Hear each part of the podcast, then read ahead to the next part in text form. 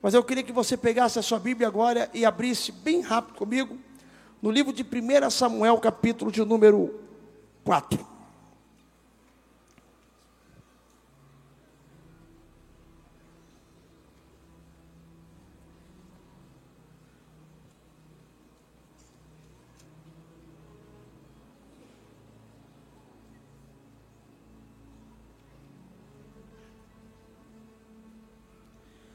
Livro de 1 Samuel, capítulo 4, versículo de número 3. Quem encontrou, diga amém. Coloca no telão aí, por favor.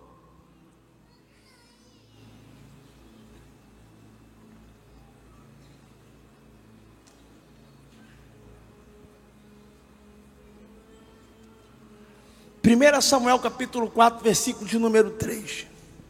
Diz assim: E voltando o povo Vai entrar no telão? Da vitória, Jesus. E voltando o povo para o arraial, disseram os anciões de Israel: Por que nos feriu o Senhor hoje diante dos filisteus? Vamos trazer a arca da aliança do Senhor desde Siló, para que esteja conosco e nos livre do poder do inimigo e nos livre do poder do ini. Versículo 4.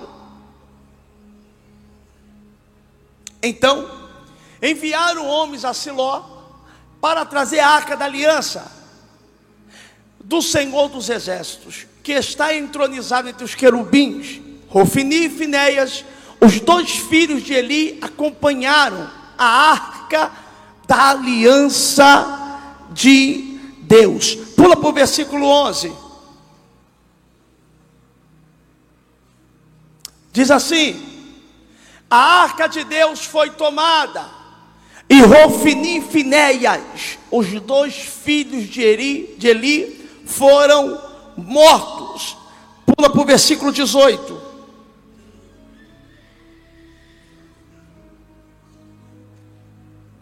Quando ele mencionou o que havia acontecido com a arca de Deus, ele caiu da cadeira para trás, ao lado do portão, quebrou o pescoço e morreu, pois era velho e pesado, havia sido juiz em Israel durante 40 anos.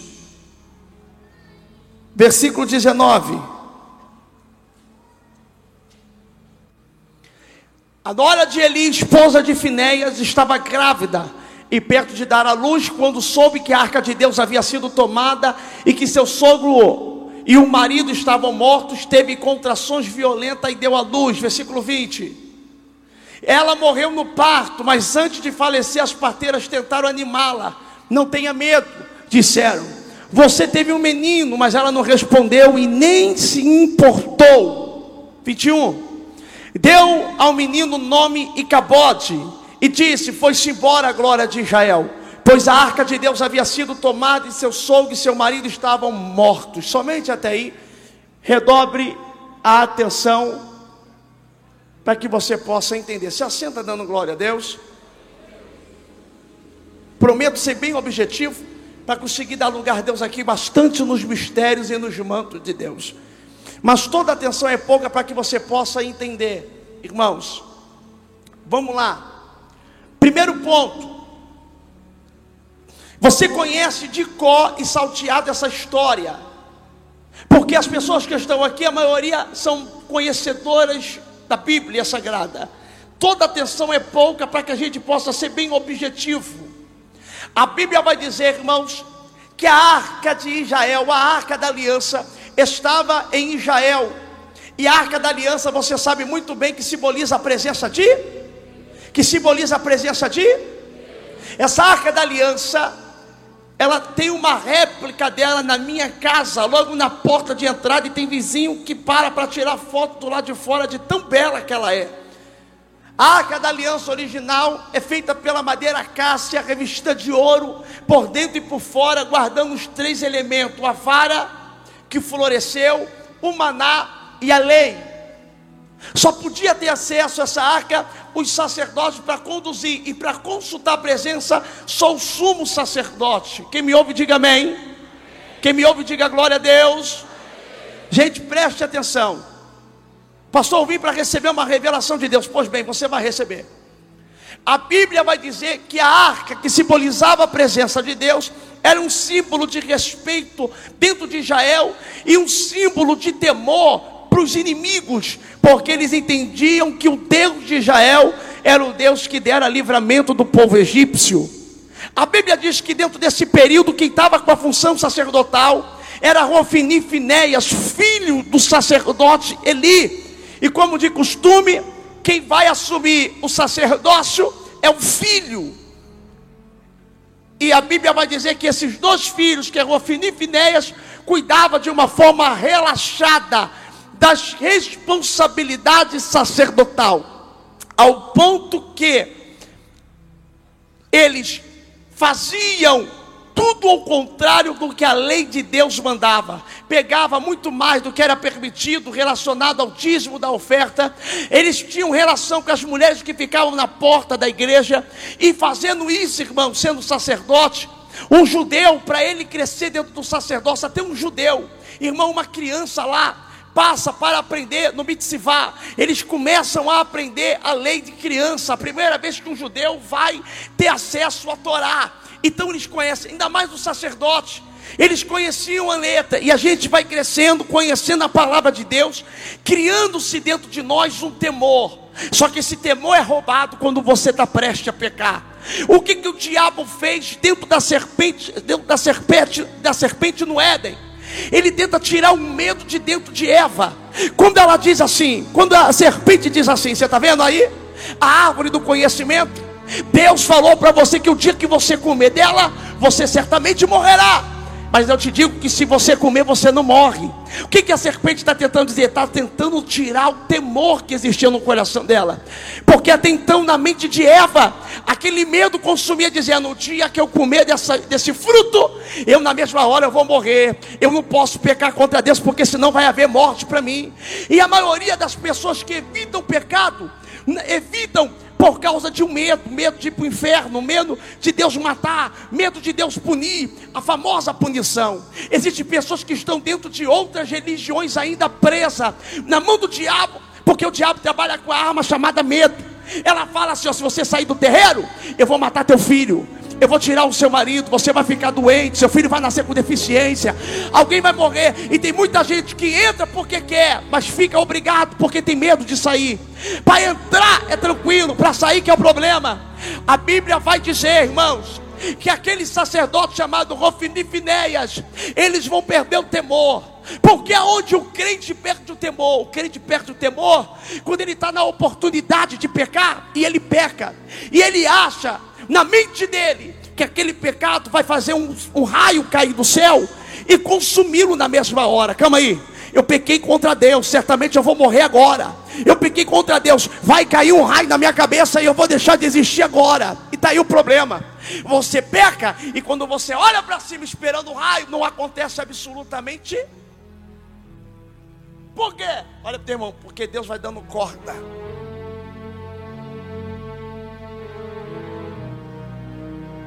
Por quê? Deus vai dando. E aí começa a iniquidade. Por que a iniquidade? Porque visto que você pecou e não aconteceu nada, você peca de novo, você peca de novo e você começa a viver uma vida adaptada ao erro, com o pensamento de que Deus me entende, eu posso viver assim, mas Deus me compreende. Ah, eu tenho meus erros, mas Deus sabe que eu sou. E a gente começa a viver uma vida de pecado atrás de pecado, achando aquilo que a gente faz normal. Afinal de contas, Deus não apertou. Afinal de contas, não desceu raio. Afinal de contas, Deus, Deus não matou ninguém. E a gente vai pensando nisso. É tanto que Jonas está na desobediência e está tranquilão, está dormindo no barco. Ele só vai clamar a Deus, não é dentro do barco, ele só clama a Deus dentro da baleia. Por quê? Porque crente que perde o temor, o temor só volta quando está em situação de perigo. Crente que perde o temor, o temor só volta quando está passando por uma crise, por uma guerra e pela pior batalha da sua vida. Aí ele sabe o caminho da oração, aí ele sabe o endereço do culto, aí ele sabe o endereço do monte, ele sabe jejuar, ele ele sabe manusear a Bíblia. Por quê? Porque o temor ele só é devolvido quando a gente passa pelo vale da sombra da morte.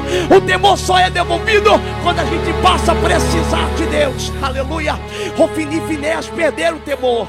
Vivi uma vida de pecado agora, pecado atrás de pecado. Afinal de contas, Deus não mata.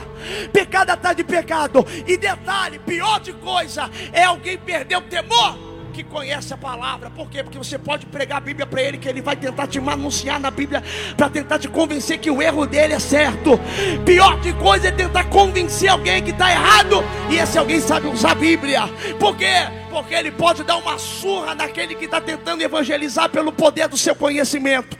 Mas até esse que conhece, quando ele é apertado por Deus, ele sabe o caminho de volta. Você quer ver uma coisa na Bíblia?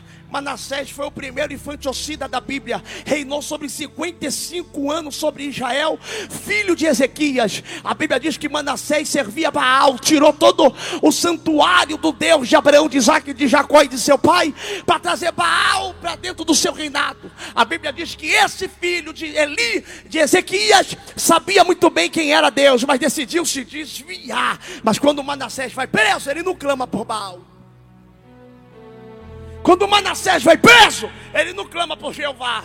Ele, aleluia, ele não clama por Baal, ele vai clamar por Deus. Quando Manassés está preso, ele fala: Deus do meu pai Ezequias. Porque enquanto ele está no reinado, é Baal que, que, que lidera sobre ele o seu coração. Por quê? Porque Baal libera Ezequias fazer tudo aquilo que ele quer. Prostituição, Baal libera. Quer ficar bebendo? Baal libera. Quer viver de festa? Baal libera. Sabe que servir a Jeová tem que pagar um preço muito alto. Mas na hora que a gente precisa de resposta, não é Baal que a gente clama, não é a Sera que a gente clama, não é Belzebu que a gente clama, não é Asterote que a gente clama, não é nenhum desses deuses. Na hora que aperta o cinto, a gente sabe o Deus da nossa avó, a gente sabe qual é o Deus da nossa mãe, a gente sabe clamar.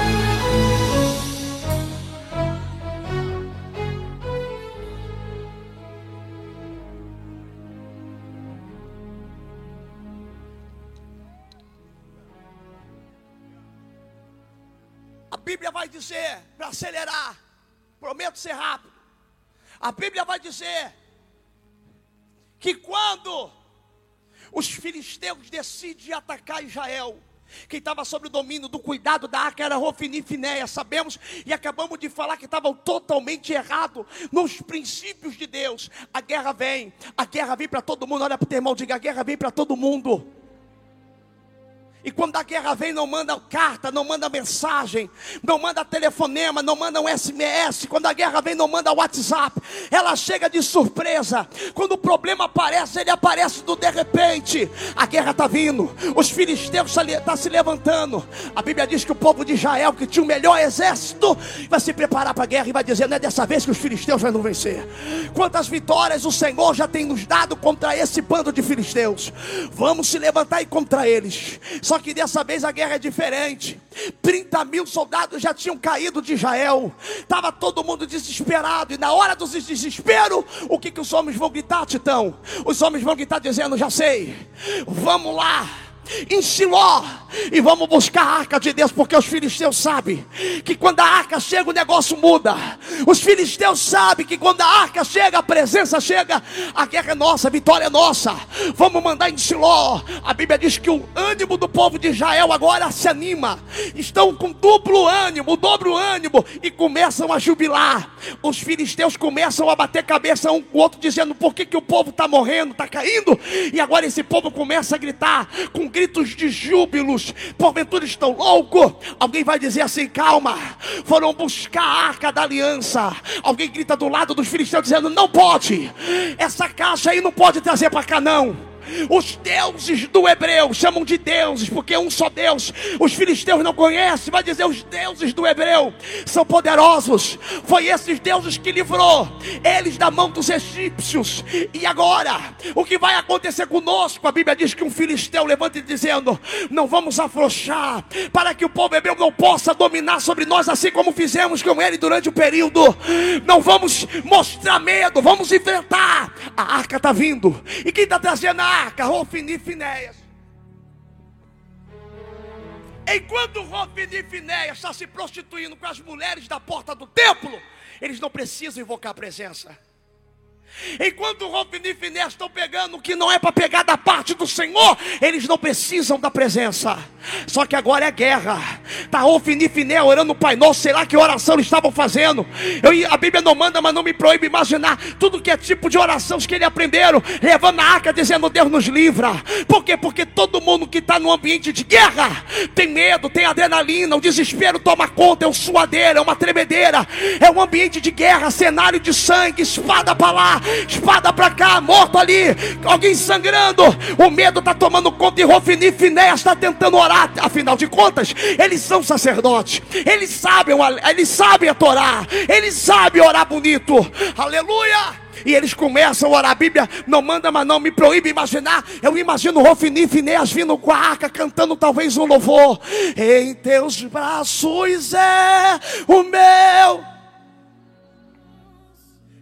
e orando bonito, igual a gente ora, Pai querido, diante da tua santa e poderosa presença, eu quero te pedir perdão dos meus pecados. Vem para a guerra e Deus em silêncio, e eles cantando e Deus respondendo. Por quê? Porque quem quer resposta no meio da guerra, se não buscou um período de intimidade com Deus enquanto as coisas estavam tranquilas, não vai ter resposta em guerra. Alguém está dizendo assim, ó, pastor, eu estou vivendo uma guerra e Deus está em silêncio. Por quê? E Deus está dizendo: guerra não é lugar de buscar intimidade, guerra não é lugar de buscar buscar aproximação. Guerra não é lugar de trazer Alabacalabaxandarábia. Eu não entro na guerra para trazer a presença. Eu já vou para a guerra portando a presença. Eu não entro para a guerra para ter intimidade. Eu já entro na guerra com intimidade.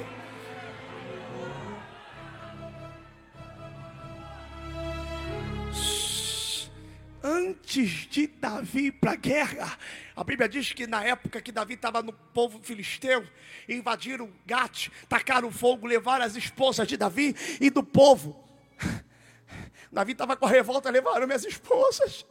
Ele podia ir no impulso da sua ira. Sabe o que ele vai dizer? Ele vai consultar o profeta, o sacerdote, o profeta, e vai dizer: Eu posso ir para recuperar minha esposa e as esposas do povo da cidade, a Bíblia diz que Deus fala na boca do profeta: pode perseguir, porque certamente alcançá-lo e restituirá tudo que pertence a vocês. Aí Davi está dizendo: então vamos lá. Se Deus falou, está falado. Se Deus me autorizou, eu estou indo. Por quê? Porque Davi tem intimidade. Antes de entrar na guerra, ele já vai com a resposta. Josafá, ele está tendo uma proposta de Acabe, vamos para a guerra? Josafá, até eu vou, mas eu quero ouvir a voz de Deus primeiro. Manda vir os profetas, 400 profetas de Acabe, vem dizendo, vai que a vitória é sua. Josafá tem intimidade com o Espírito Santo e discernimento, vai dizer, 400 pessoas profetizou e eu não entendi, eu não recebi, eu não tive testificação, sobrou mais um. Ele está dizendo, tem um aí, mas não gosta muito de mim não, só profetizo que não que eu não gosto. Micaías, manda chamar. Quando Micaías chega e fala a verdade, você vai para a guerra, a vitória vai ser de vocês, mas a Cape vai morrer. Josafá está dizendo, agora vamos, por quê? Porque eu senti a presença do papai. Quem tem discernimento do Espírito não fica encantado quando recebe 400 profecias. Quem tem discernimento do Espírito, apenas uma que vem do coração de Deus e testifica no teu Espírito, já é o suficiente. Eu não preciso ouvir 400 profetas no culto de hoje. Se um usado por Deus falar comigo, já basta, já me direciona.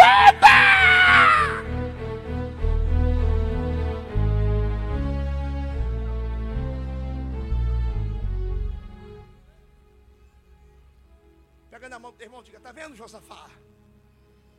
Não precisa de 400 profecias. Não precisa ficar atrás de profeta. Não precisa ficar subindo atrás de monte. Apenas uma. Que vem do coração de Deus. Um Micaías vale mais do que 400.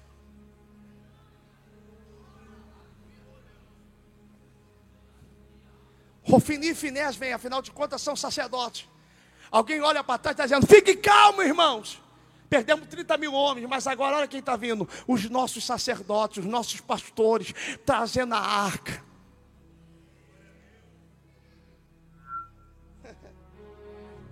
Você só sabe que um sacerdote está em intimidade com Deus quando na guerra Deus mostra o sinal que é com ele na batalha. Por quê? Porque sacerdote que entra na guerra pode estar levando a arca, se não tiver em comunhão, morre na própria guerra. Olha para o teu irmão, diga assim: se a guerra não bateu na tua porta, uma hora vai bater. E a pergunta para você é: como é que você vai entrar dentro dessa guerra? Pergunta para ela: como é que você vai entrar dentro dessa batalha? Vai deixar para buscar quando a coisa apertar? Fala para ele. Vai deixar para tomar uma posição quando a coisa ficar estreita? Vai esperar teu marido ir embora de casa para querer tomar um rumo na casa de Deus? Vai esperar a porta fechar e ficar desempregado para querer servir ao Deus Altíssimo? Vai esperar a doença bater na tua porta e você ficar enfermo para querer saber de Deus? Vai um conselho para alguém: se aproxima da arca, tem intimidade, sabe proteger. Por quê? Porque o dia que a guerra chegar, a gente já vai estar pronto.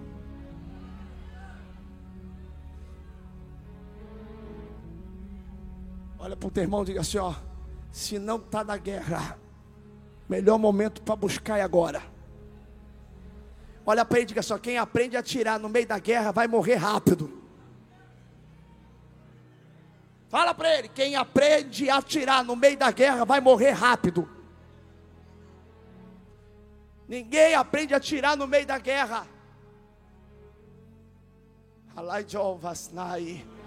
Está tendo guerra agora. Não. Mas está tendo um preparo do exército, está lá, pessoas aprendendo na selva, aprendendo a pilotar um caça, aprendendo a dar tiro, aprendendo a se proteger. Por quê? Porque não está tendo guerra, por que, que estão fazendo isso? Por caso ter está pronto. Relevo até.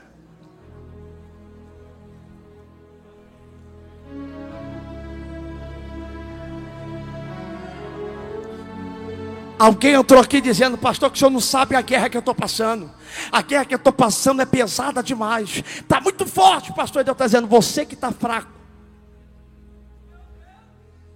Porque quem está preparado para a guerra mata urso, mata leão, mata gigante, arranca 200 prepúcios dos filisteus. Quem está pronto para a guerra pode assumir reino. Porque antes de Davi assumir trono, ele teve que ter bastante vitórias em combates. Olha para o teu irmão e diga: tem gente querendo reinar, mas não sabe pegar a espada. Tem gente querendo reinar, mas não está preparado para a guerra. É por isso que tem muito crente que começa no culto marchando, falando em língua, sou profeta. Primeira calúnia que vem na internet, acabou, o bichinho se desvia, fica depressivo dentro de um quarto, porque buscou muito aparecer na evidência, mas se preparou pouco para o combate. É por isso que a tua família se levanta contra a tua vida, tu quer esmurecer na fé. É por isso que esse quintal que tu mora está uma peleja, tu quer se mudar de lá. É por isso que no teu trabalho estão te perseguindo e tu está pedindo a conta. Por quê? Porque te ensinaram o evangelho de pula-pula mas te esqueceram de te ensinar um evangelho que vai ter que aprender a pegar a espada e entrar na guerra.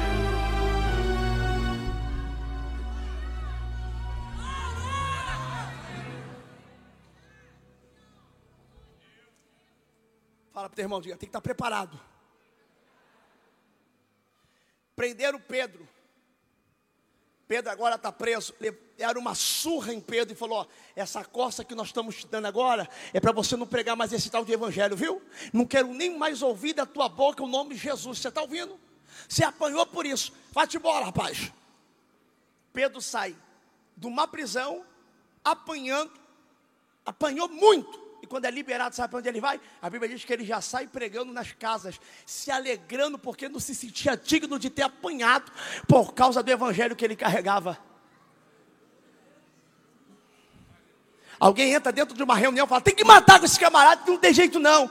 Alguém aparece chamado Gamaliel e diz assim: deixa eles, que se for de Deus vai continuar, se não for, para por si próprio. E esse movimento está até hoje. Não tem como parar. Quem está pronto para a guerra cresce em meia guerra. Quem está pronto para a guerra mexe em meio caos. E eu vou dar um recado para o diabo agora. Eu vou dar um recado para Satanás e seus demônios dentro desse culto agora. E quem é espiritual vai entender. Depois que você se posicionou, parece que o inferno se levantou contra a tua vida.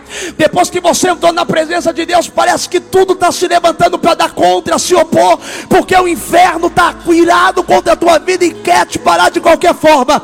Eu tenho um recado para Satanás e seus demônios: uns inclinam-se caem, porém nós permanecemos de pé. Eu tenho um recado para dizer para você: toda arma preparada contra ti não vai não vai, não vai, não vai prosperar. Toda língua, alaito, kanashi ergue barra de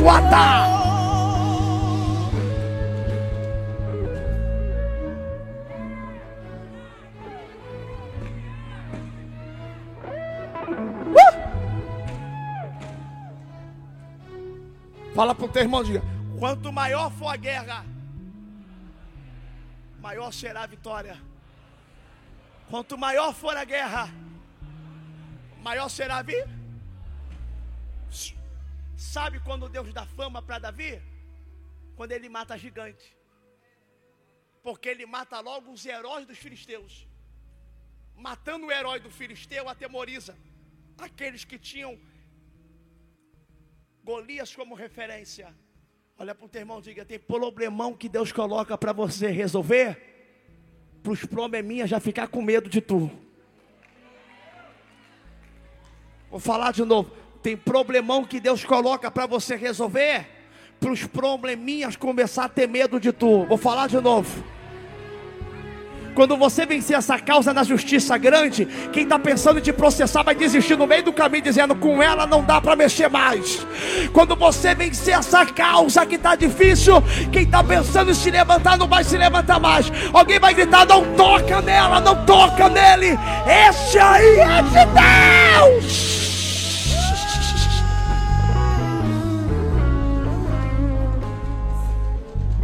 Termino para a gente orar. Teu irmão diga assim: Deus está falando com você. Tete a tete. Face a face.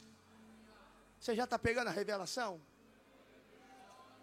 Se entrar na guerra, a Bíblia vai dizer: se mostrar esforço na hora da tua angústia, a tua força será pi. A Bíblia diz: diga ao fraco que eu sou. Se entrar na guerra, irmão, dando uma de xoxo, vai levar.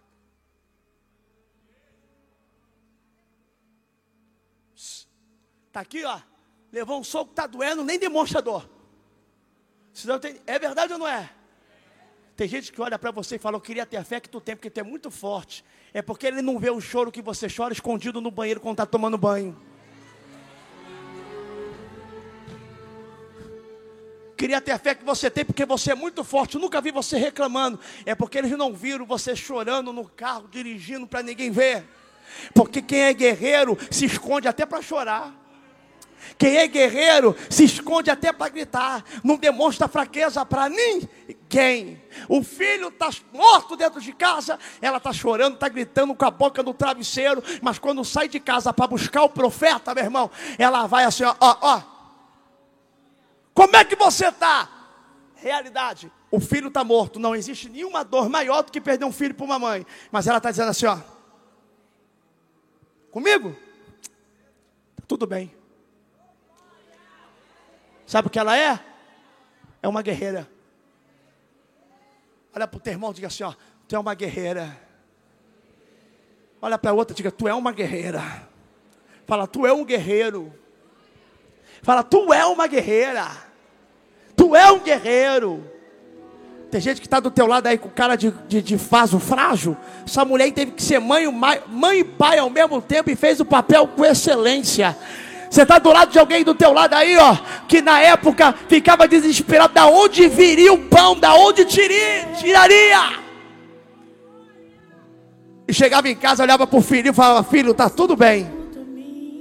Você está do lado de alguém que já deixou de comer o pão para dar o pão. Você está do lado de alguém que deixou de comprar uma roupa para ele, para comprar para o filho, para comprar para a esposa.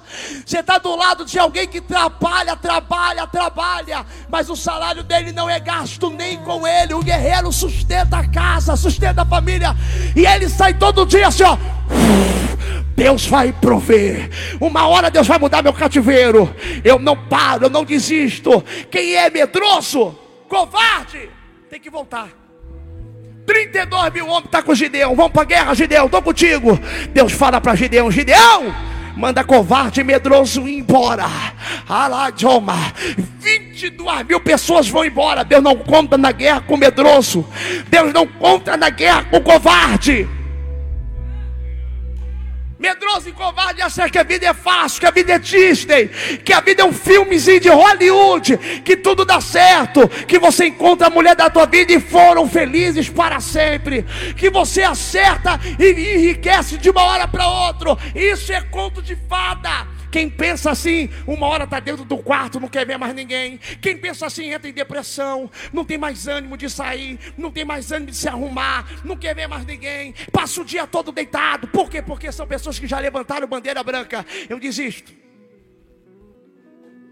Agora, quem é guerreiro? Guerreiro? Guerreiro o diabo não para. Guerreiro, pode estar tá vindo por culto, pneu fura, tu vem de Uber, Uber estaciona, você vem andando. Guerreiro! Guerreiro vai para orar, irmão. Tudo dá errado, mas ele enfrenta. Porque tudo é guerra. Guerreiro! Vai orar. O marido arruma briga, o cachorro late, falta luz, a internet acaba, tudo acontece não orar. Mas você fala, eu vou orar assim mesmo, Satanás. Guerreiro! Guerreiro é aquele que ora para vir chuva, manda um mensageiro e vem e não encontra nenhum recado, e ele fica orando, vai lá de novo, e não vem resposta, e ele fala: Eu não paro de orar enquanto não vir nuvem, vai lá de novo, não tem mais nada, vai lá de novo, não tem nada, continua indo, até aparecer uma nuvem do tamanho da mão de homem, se não apareceu, não. Parece que estou cercado, mas estou guardado por ti, assim que eu luto minhas guerras. Guerreira!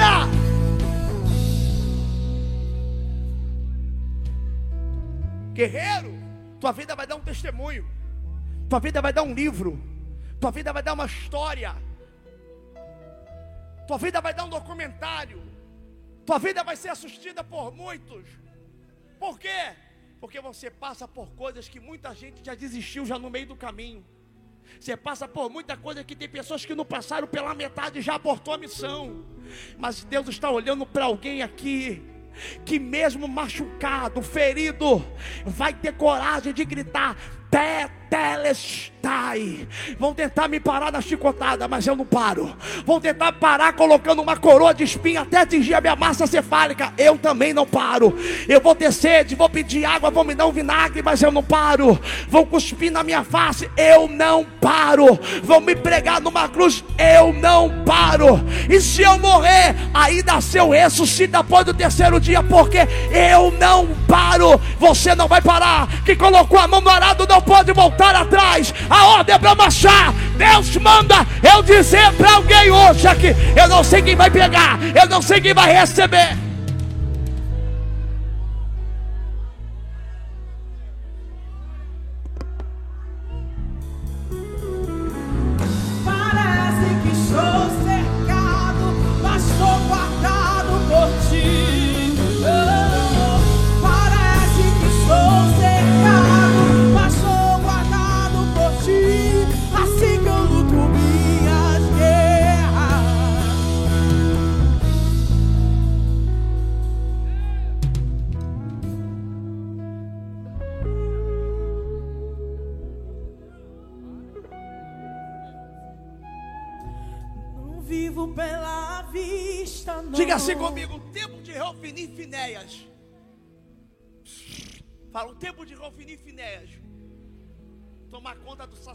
Acaba hoje.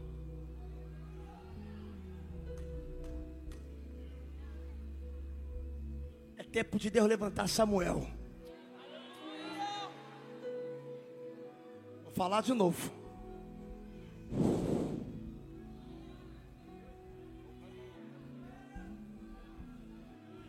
Tem alguém assistindo pela internet, está entendendo a voz de Deus? Chega de clamar a Deus só no momento quando você estiver assim, ó, ó, ó, ó, ai meu Deus, fiz besteira, me relacionei quem não era para relacionar, e o pior de tudo, manhinha, ela está dizendo que está grávida de mim, aí vem, aí vem Rofini Finéias, Deus, eu prometo, que se o Senhor me livrar dessa. Eu vou te servir, Deus está dizendo. Cuidado para não morrer, Rofini Finéas. Tempo de Rofini Finéas acaba hoje. Por quê? Acabou o tempo. Acabou o tempo de se relacionar e alguém te ameaçar e dizer, eu vou te expor. Aí você, Deus! Se o Senhor me livrar dessa, nunca mais vacilo. Deus está dizendo, cuidado para não morrer, Rofini e.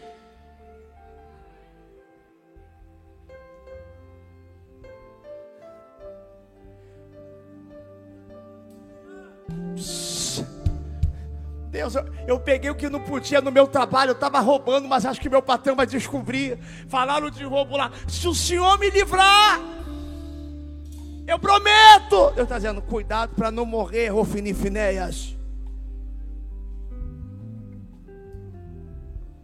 Será que Deus está falando com alguém? Acho que a minha esposa vai descobrir da minha traição. Oh meu Deus, eu fiz tudo certinho. Pensei que não ia descobrir. Eu dei um mole no telefone, eu dei um mole conversando, eu dei um mole no celular. Se ela não descobrir, eu prometo que eu vou te servir. Deus está dizendo: cuidado para não morrer com Finéias.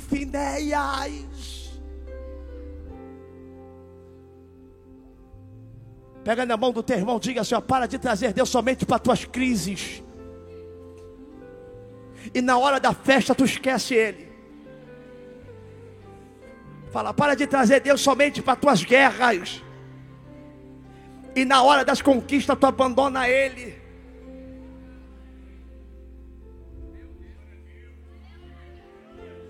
Traz meu marido de volta, Jesus. Marido volta, nunca mais vem para a igreja. Aí eu estou me ficando fria. Já sei como te aquecer de novo. É só tirar ele de volta.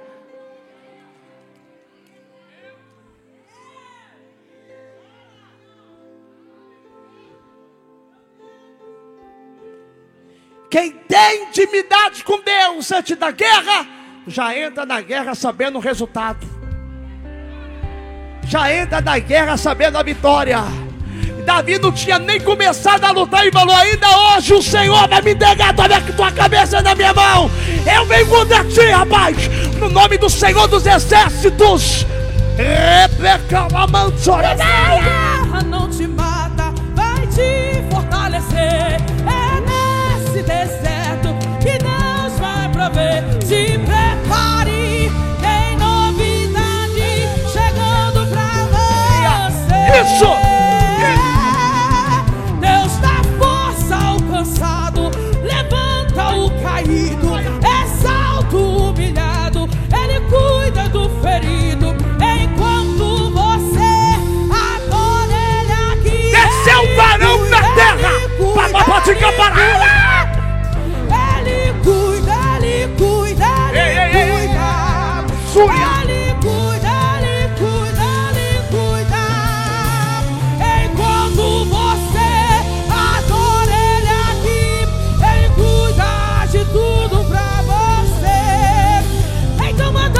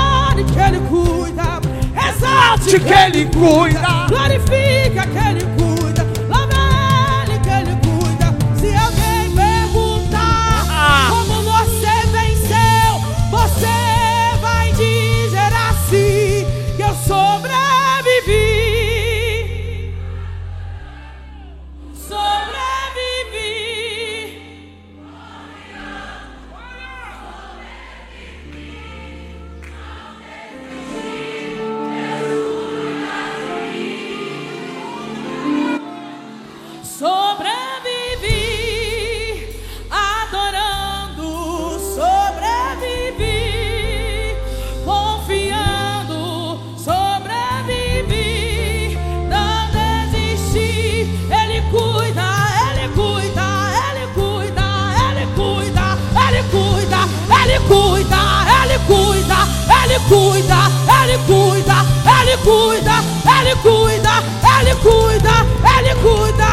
Enquanto você adora Ele aqui, Ele cuida, Ele cuida, Ele cuida, Ele cuida, Ele cuida, Ele cuida. Ó. Oh.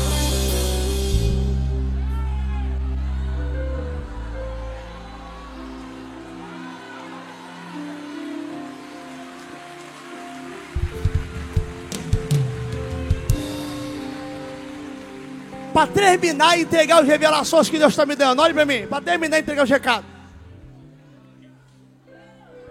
Para terminar e entregar o recado.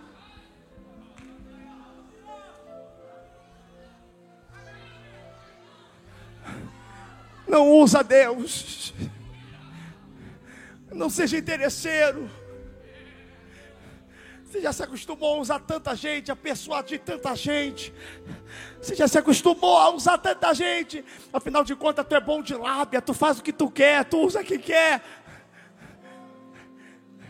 Não pensa que Deus é os teus coleguinhas. Antes que a tua palavra saia da tua boca, Ele já conhece, porque Ele sonda e esquadria o teu coração. Deus está falando com alguém hoje aqui. Ei!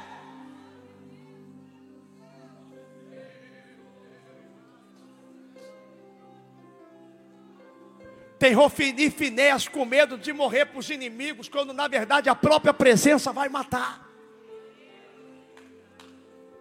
Se preocupe mais com a presença de Deus do que com teus inimigos. Não tem nenhum versículo dizendo terrível coisa é cair na mão do diabo. Não tem nenhum versículo dizendo terrível coisa é cair com o nome dentro de um terreiro de macumbaria. Terrível coisa é cair na mão do bandido, terrível coisa é cair na mão do assaltante. Não! Tem um versículo só de Hebreus, capítulo 10, versículo 31, dizendo: terrível coisa é cair na mão de um Deus vivo. Deus te manda dizer para alguém: da mão do bandido eu te tiro, da mão do assaltante eu te tiro, da macumba eu te tiro, do terreiro eu te tiro, da mão do diabo eu te tiro, do laço do satanás eu te tiro, mas das minhas mãos ninguém pode te tirar.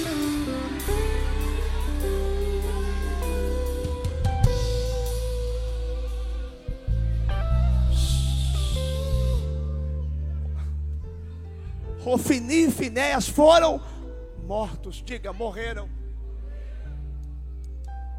Fala, o que podia proteger matou.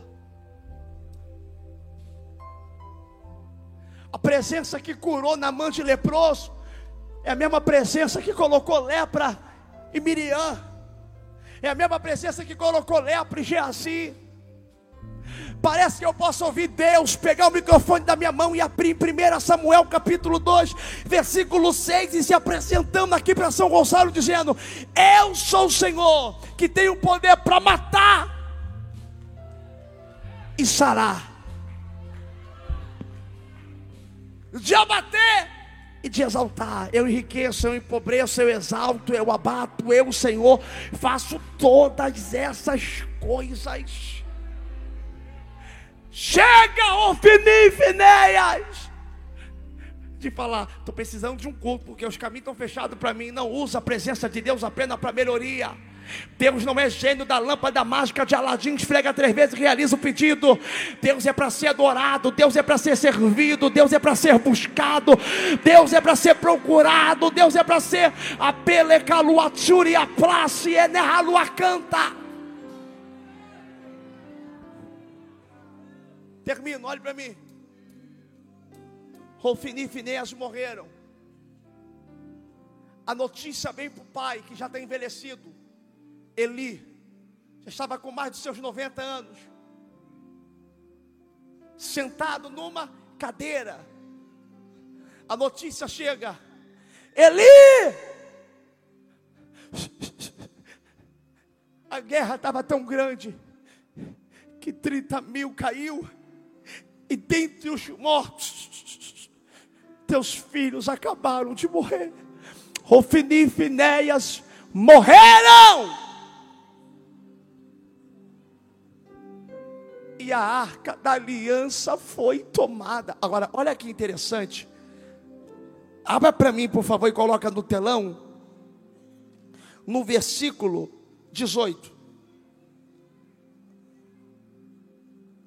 17 e 18. Lê comigo, versículo 17 e 18 do capítulo de número 4 de 1 Samuel. Vamos lá rapidinho. 1 Samuel. Leia comigo.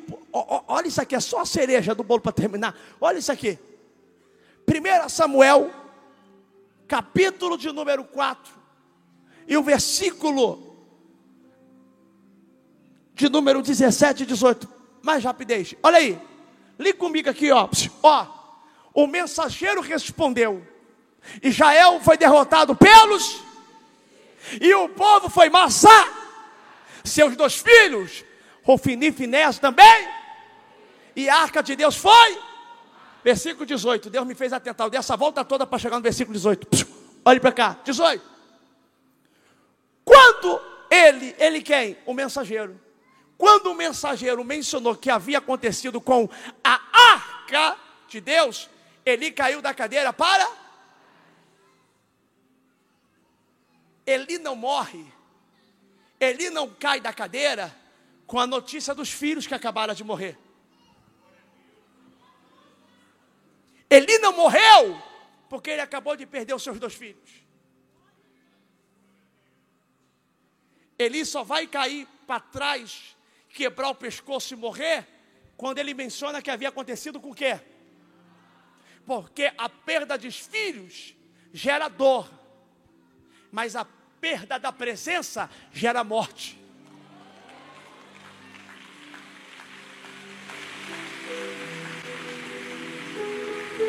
Vou falar de novo que isso aqui é muito forte. A perda dos filhos gera dor e gera luto. Telematuar. Quem é bom para falar isso aqui seria Jó, que perdeu 10, mas continuou de pé. E a fé inabalável. Aprenda uma coisa: a perda dos filhos gera dor e gera luto, mas a perda da arca gera morte. Por quê? Porque não dá para viver sem a presença. A gente consegue viver perdendo a nossa casa grande, morando no barquinho, mas se tem a presença, a gente consegue viver. A gente pode perder o nosso carrão e andar de bicicleta, de Uber, de táxi, de carona, mas se tem a presença, a gente gente consegue sobreviver. A gente pode perder a picanha, o catra, a maminha. Pode comer ovo no deserto, mas se está com a presença, a gente consegue sobreviver. A gente pode perder amigos, mas se não perder a presença, a gente consegue sobreviver. A gente pode perder ente querido, mas se perder a presença, a gente não consegue sobreviver. De que vale o templo se não tiver mais a presença? Do que vale o altar se não tiver mais a presença? Olha a presença de Deus aqui.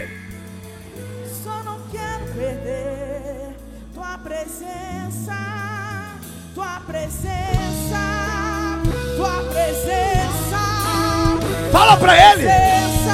Fala para ele. Jesus. Fala para ele. Uh!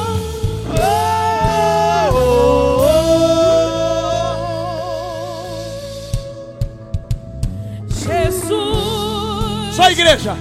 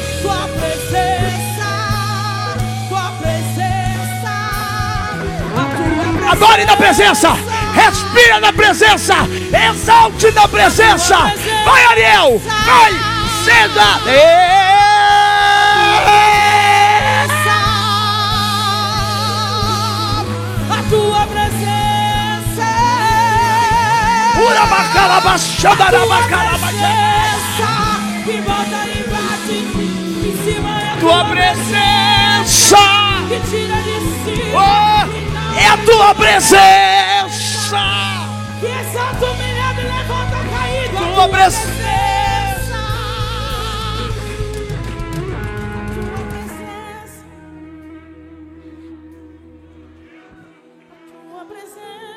Tem gente que vem num culto como esse e está até agora pedindo um carro novo. É que tu nunca viu a presença. Tem gente que vem num culto como esse, está pedindo uma casa própria para sair do aluguel. Tu só está pedindo a casa porque tu nunca sentiu a presença. Porque o dia que tu sentir a presença, tu não consegue mais subir no monte para pedir outra coisa. Quando tu conhecer a presença, tu fica até constrangido pedir algo tão pequeno, porque tu só pede da presença. As coisas vão ser demais coisas sendo acrescentadas, porque a gente só quer a presença.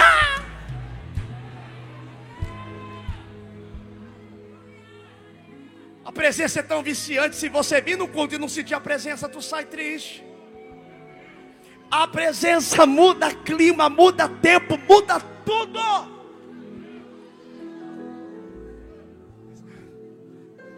Ele morre, perdeu a presença. Só quem é apaixonado pela presença já orou assim. Eu prefiro que o Senhor me prepare e me colha, mas não me deixe viver mais longe da tua presença. Só quem conhece a presença já fez uma oração parecida. Prefiro que o Senhor me leve do que eu perca a tua presença, Senhor. Eu não posso mais viver longe da tua presença. Ei, ei, ei tua presença. Oremos. Fechei a Bíblia.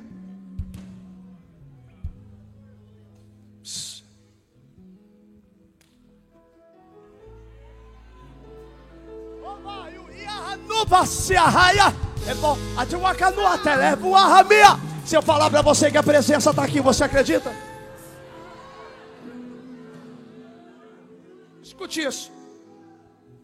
Por favor.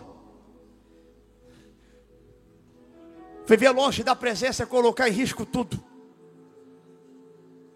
Viver longe da presença é colocar em risco. Sabe por quê? Porque o Finéias, que era o sacerdote, acabou de morrer, deixou a sua esposa grávida. A mulher dele estava. Quem tem família, mas não tem presença, não é feliz. Quem tem trabalho, ofício, mas não tem a presença, não é feliz. Quando a notícia vem, ela está na hora gerando uma criança. Ela vai morrer no parto. Ela fica tão doente, tão triste que a presença foi embora. Ela fica tão triste que o marido morreu, que ela está desgostosa. As parteiras falaram assim: acabou de nascer um menino, não tinha nenhuma alegria maior para uma judia do que receber uma notícia que seria a mãe de um filho. Menino, não tinha ultrassonografia, não tinha chá de revelação. A surpresa era na hora do parto: nasce um menino, a alegria tem que vir na casa. As parteiras falam: é um menino, parabéns. A Bíblia diz que ela não deu importância, sabe por quê? Porque quem não tem presença vai ter coisas que alegram todo mundo, mas não alegra você. Tu tá com um carro maneiro, mas tu não sente alegria. Tu tá com uma casa maneira, tu não tem alegria. Tu tá comendo maneiro, mas não tem alegria. Parece que tem algo faltando no teu peito, no teu coração. Sabe o que que é? O nome que falta se chama presença. Pode ter fama, pode ter mídia, pode ter aplauso, pode ter conta bancária recheada, pode ser bonito, pode ser forte, pode ser tudo. Se não tem presença, é infeliz. A mulher está grávida, Robson. É um menino. Ela não se importa. Qual é o nome? Icavote. Ou Icabó. Fui-se embora. A glória de Deus. Foi-se embora a glória de Deus. Aquela criança vai nascendo. Todo mundo que olha para aquela criança lembra que um dia a presença estava aqui, mas já foi embora.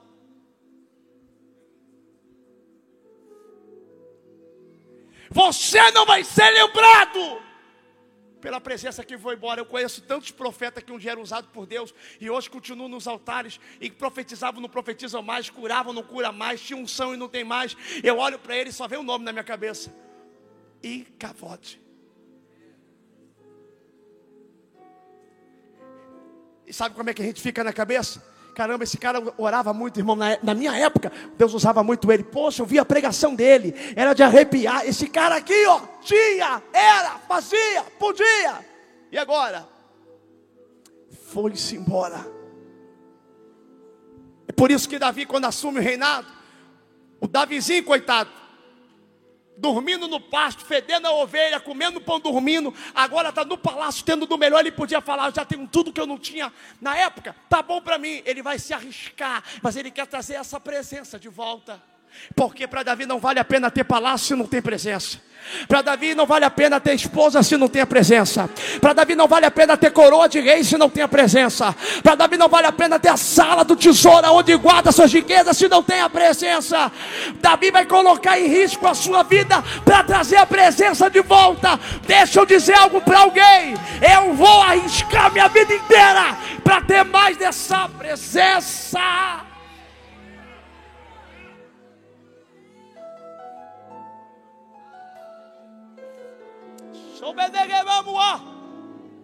Pergunta teu irmão aí, ó. E você? Como é que está de presença?